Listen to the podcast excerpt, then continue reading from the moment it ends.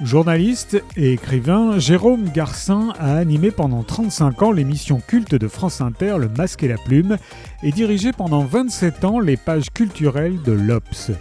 Il est également l'auteur de nombreux ouvrages, parmi lesquels Pour Jean Prévost, La chute de cheval, Olivier, Le dernier hiver du Cid, ou encore le prix des deux magots qu'il a reçu pour l'ensemble de son œuvre. Au moment de quitter le masque et la plume, Jérôme Garcin se met à nu dans Une vie en littérature. Sur le ton de la confidence et avec une sincérité poignante, il raconte son histoire familiale, la longue généalogie médicale dont il est issu, les drames qui l'ont frappé depuis l'enfance, sa passion presque thérapeutique pour les chevaux et l'écriture, le lien mystérieux entre les deux.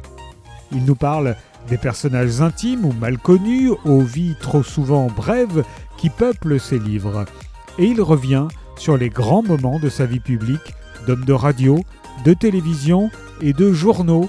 C'est un témoignage indispensable, né d'entretien de Jérôme Garcin avec Caroline Brouet pour la série d'émissions À voix nue, diffusée sur France Culture en mai 2023.